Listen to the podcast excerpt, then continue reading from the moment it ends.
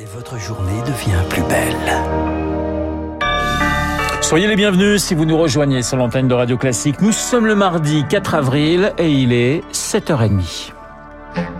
La matinale de Radio Classique avec Renaud Blanc. Et le journal essentiel présenté par Charles Bonner. Bonjour Charles. Bonjour Renaud, bonjour à tous. Direction la cité phocéenne pour débuter ce journal. Des renforts policiers sont envoyés à Marseille. À savoir la compagnie de la CRS 8 spécialisée dans les violences urbaines. La réponse du ministre de l'Intérieur Gérald Darmanin après trois fusillades distinctes samedi, dimanche et lundi, mais toutes sur fond de trafic de drogue dans une ville, Marseille, qui en est minée. Dominique Laurence est la, la procureure de la République. Sur le trafic de stupéfiants, toute catégorie, c'est 18% de notre activité.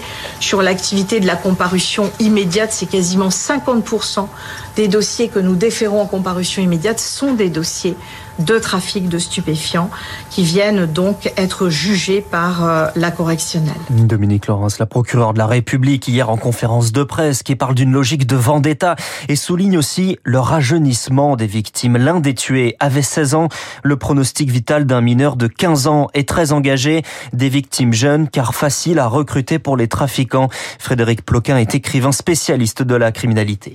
Autrefois, c'était un individu qui s'en prenait à un autre dans le cadre d'un contentieux qu'ils avaient entre eux. Aujourd'hui, on a affaire à des tueurs qui ne frappent pas forcément une seule personne en particulier. Ces interventions sont d'abord faites pour impressionner, en ciblant, euh, si possible, euh, on va dire les petites mains en première ligne de ces points de deal. Donc ce sont des gens qui sont effectivement très jeunes. Le problème pour la police, c'est que ce milieu est en perpétuelle recomposition et que surgissent sans arrêt de nouveaux acteurs qu'ils ne connaissent pas forcément. Frédéric Ploquin, auteur d'un livre hein, sur Jackie le jouant par Charles Ducrot. Trois enquêtes distinctes sont ouvertes pour assassinat en bande organisée. Un train a déraillé aux Pays-Bas cette nuit. On l'a appris à l'instant. Une personne est décédée. Accident près de La Haye. Le train a heurté des équipements de construction sur la voie. Environ 30 personnes sont blessées, dont plusieurs dans un état grave. On y revient dans le journal de 8 heures de Lucille Bréau. Charles, audition aujourd'hui de députés de gauche au Conseil constitutionnel. Ils vont tenter de convaincre les membres du Conseil de censurer la réforme des retraites. Ce serait le moyen le plus efficace d'abandonner ce projet qu'ils combattent à la fois au Parlement et dans la rue depuis janvier. C'est à 14h30 avant une décision finale du Conseil constitutionnel le 14 avril. Alors, pour influencer ses membres, la NUPES prépare ses arguments, Lauriane Tout-le-Monde. Ils sont huit députés à tenter ce grand oral constitutionnel, chaque partie de la NUP est en binôme avec 5 minutes de temps de parole par personne. Le communiste Sébastien Jumel a peaufiné jusque tard dans la nuit son argumentaire. C'est ma première fois pour ce qui me concerne. Dans une autre vie, j'ai fait un peu de droit constitutionnel.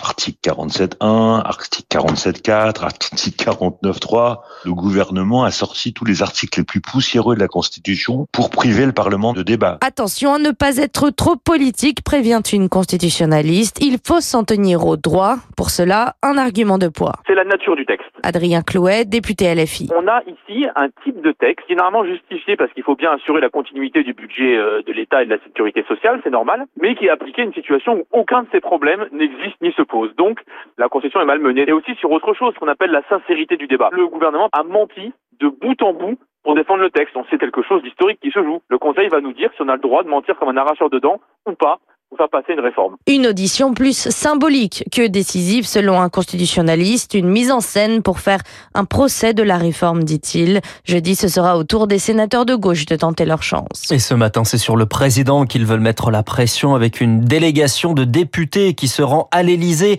pour remettre un courrier au président, mais c'est un de ses conseillers qui devrait les recevoir. À l'Élysée, c'est aussi le Conseil des ministres ce matin décalé à mardi pour cause de visite présidentielle en Chine. Demain, la loi de programmation militaire y sera présentée. Elle prévoit 413 milliards d'euros pour les armées sur 7 ans. Justement, cette loi de programmation militaire, nous y reviendrons juste après ce journal avec le directeur de l'IFRI, Thomas Gomard. Il est 7h34 sur l'antenne de Radio Classique. Charles, un projet de loi sur la fin de vie est attendu d'ici la fin de l'année. Un débat qui relève de l'intime. La Convention citoyenne sur le sujet plaide en faveur de l'ouverture à l'aide active à mourir, mais sous condition, car le rapport préconise aussi le renforcement des soins palliatifs, car il n'existe actuellement euh, aucune unité dédiée dans 21 départements du pays et la formation est insuffisante pour amener le soin aux patients et pas l'inverse. Le docteur Olivier Mermet est médecin de soins palliatifs dans l'Allier. Il y a des départements très ruraux où, par exemple, le centre hospitalier peut se trouver à une heure euh, du domicile de beaucoup de personnes. Et euh, à ce moment-là, ça n'aurait pas obligatoirement beaucoup de sens que d'emmener la personne à une heure de chez elle pour ses derniers jours de vie, euh, si son objectif c'est plutôt de rester près de ses proches. Et donc c'est pour ça que c'est important de former l'ensemble des professionnels, que ce soit les médecins généralistes, les infirmières, les auxiliaires de vie à domicile aussi, qui sont souvent en première ligne. Les soins palliatifs, la douleur, c'est pas énorme dans leur formation puisque ça représente à peu près actuellement une dizaine d'heures. Puis ben c'est vrai qu'il y a encore des filières à former encore mieux. Hein. On pense aussi aux psychologues Hein, dans les EHPAD, euh, et puis les travailleurs sociaux aussi, parce qu'ils euh, peuvent être confrontés aussi dans leur carrière à des situations palliatives complexes. Olivier Mermet avec Rémi Pfister. Il représente la moitié des personnels médicaux des hôpitaux. On parle là des internes. Ils sont payés 5,40 euros de l'heure, mais indispensables pour remplir des plannings incomplets. Avec l'entrée en vigueur hier du plafonnement de la rémunération des intérimaires, ces remplaçants de luxe, les internes craignent désormais d'être encore plus sollicités. Olivia Fresneau préside l'intersyndicale des internes. Ce qui risque de se passer, c'est que les médecins seniors de nos services nous demandent de rester plus longtemps avec toujours une menace de non-validation de nos stages de notre diplôme, de notre thèse, si on refuse de travailler encore plus que ce qu'on fait déjà. Ça veut dire travailler plus de 60 heures par semaine, parfois plus de 90 heures pour les internes de chirurgie. Ça a déjà commencé, on recevait des mails d'internes qui nous signifiaient qu'ils étaient tout seuls euh, pour euh, faire tenir leur service d'urgence et qu'ils auraient vaguement un autre médecin dans leur euh, hôpital qui serait joignable par téléphone si besoin. Olivia Fresno, interrogée par Anna Huo. Vladimir Poutine a décoré à titre posthume le blogueur russe mort dans une explosion. L'explosion d'un café de Saint-Pétersbourg ce dimanche, une femme a été arrêtée. Les autorités l'accusent de faire partie du collectif de l'opposant Alexei Navalny. Une vidéo d'aveu partiel a été euh, diffusée. La Russie accuse également les services secrets ukrainiens d'avoir euh, planifié cet attentat. Il est arrivé à New York avant son inculpation. Donald Trump a passé la nuit dans l'immeuble qui porte son nom, la Trump Tower, avant de se soumettre au rituel judiciaire. Décliner nom, prénom, âge, profession, relevé d'empreintes digitales et la photo que les Américains appelle le mugshot, une photo qui pourrait peser sur sa candidature pour 2024. Nicole Bacharan est spécialiste des États-Unis. Cette inculpation, il en a fait une rampe de lancement pour reprendre sa position de persécuté, victime de la justice, des démocrates, des médias. Donc il se présente en martyr et ça l'aide, il n'y a aucun doute.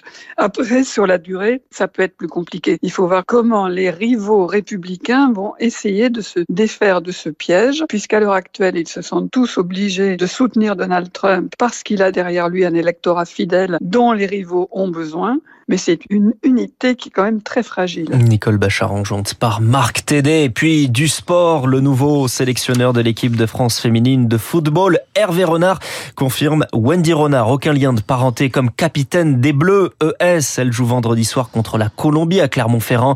Et pour ce rassemblement, une première, Amel Majri, une des joueuses, est autorisée à venir accompagner de sa fille de 9 mois. Il faut franchir ce pas, dit Hervé Renard. Merci Charles. Le journal de 7h30 présenté par euh, Charles Bonner. Dans un instant, nous allons parler euh, des 400 milliards que devraient recevoir sur 7 ans les armées françaises.